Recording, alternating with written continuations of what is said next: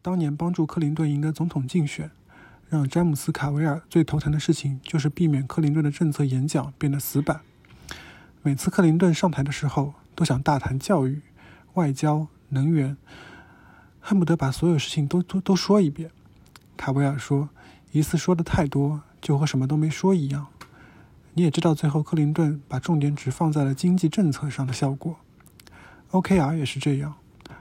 更何况你们设定了那么多的目标，每周的盘点会议上都无休无止。每周的盘点会议，杰克表示困惑。我们之前开会都很随意的，希望大家畅所欲言。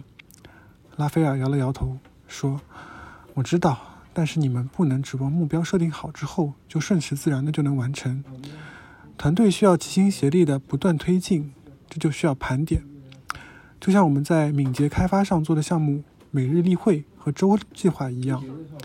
如果你们有一个框架来指导每周的会议，那么这个会议才能发挥实际意义。”他拿起一张餐纸，摊开放在桌上，纸上折痕将它分成了四部分。他从电脑包里拿出一支记号笔，在纸的右上右上角上写上目标，紧接着写上关键结果，然后他就在每个关键结果上写了五分之一，啊，不是十分之五。